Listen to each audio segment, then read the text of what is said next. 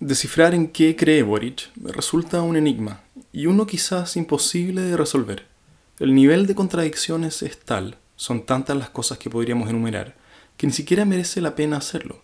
Quizás sean todas las cosas. ¿Hubo algo del diputado Boric con lo que el candidato Boric hubiera estado de acuerdo? Poco.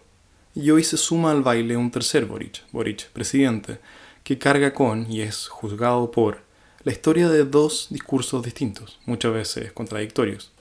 Y tanto cambio simplemente no puede inspirar confianza. Esto lo sabemos todos en nuestra vida personal. Cuando alguien repetidamente nos dijo que llegaría a la hora, pero siempre llegó tarde, no confiamos en sus futuros compromisos por puntualidad, ni tampoco nos inspiran sus discursos sobre la importancia de cumplir con la hora, por elocuentes y persuasivos que esos discursos sean.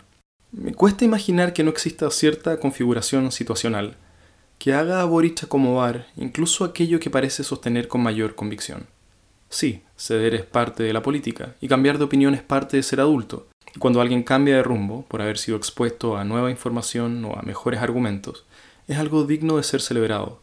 Pero cuando hoy haces lo mismo que ayer condenabas, cuando el tipo de discurso y palabras que ayer te parecía deplorable hoy sale de tu boca, cuando haces homenajes a quienes solo ayer eran los culpables de tanto mal, y más aún levantas estatuas en su nombre, cuando las curvas en U se vuelven lo habitual, lo predecible, lo incluso caracterológico, confiar en caminos rectos es esperar que quien siempre llegó tarde, mañana llegue a la hora.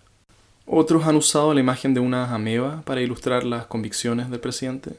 Quizás sea más precisa la imagen de una de esas medusas que viven en lo más profundo del océano, desplegando increíbles arcoíris de colores en un espectacular juego cromático, porque Boric es un excelente comunicador, es rápido sobre sus pies y tiene una facilidad fuera de serie para hilar ideas en tiempo real, pero como las medusas, detrás de su fina capa exterior, detrás de sus increíbles juegos de colores, parece haber poco más que viscosidad por encontrar. Pero esta imagen no me satisface. Después de todo, Boric firmó, a pesar de todas las presiones para no hacerlo, y en probablemente el momento político más crítico de las últimas décadas, el acuerdo del 15 de noviembre del 2019 para encauzar una salida democrática y pacífica al estallido social.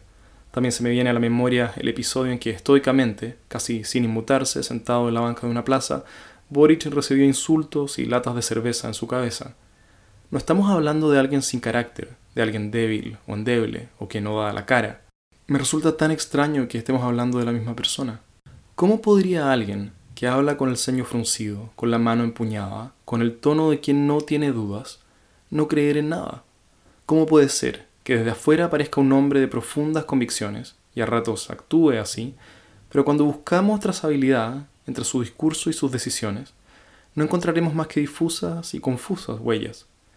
Quizás la respuesta está más cerca de lo que pensamos. Boric, que hace algunos años se rebelaba y pronunciaba en contra de la vieja política, de la política de siempre, hoy parece encarnar algunas de las características más perennes y memoriales de los políticos.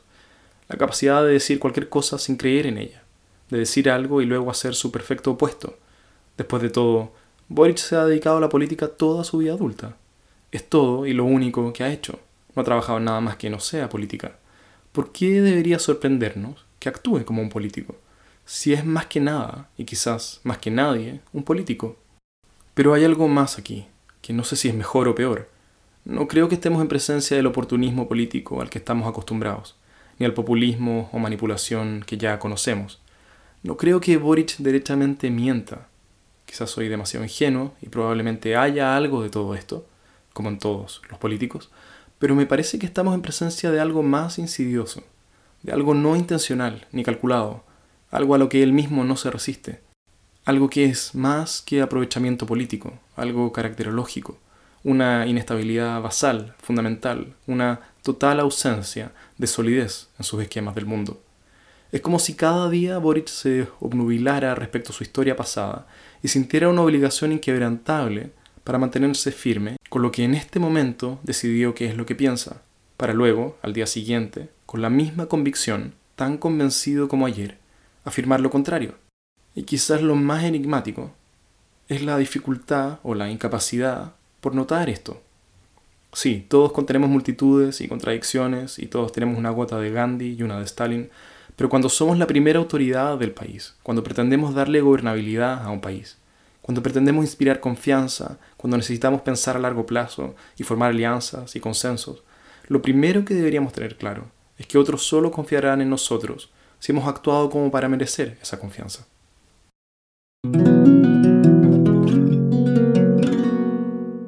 Si este contenido te resulta interesante, suscríbete a mi canal de Spotify para recibir notificaciones cuando tenga nuevo contenido por compartir. Y si te gustaría ayudarme, puedes recomendarme a tus amigos y seguirme en mis redes sociales.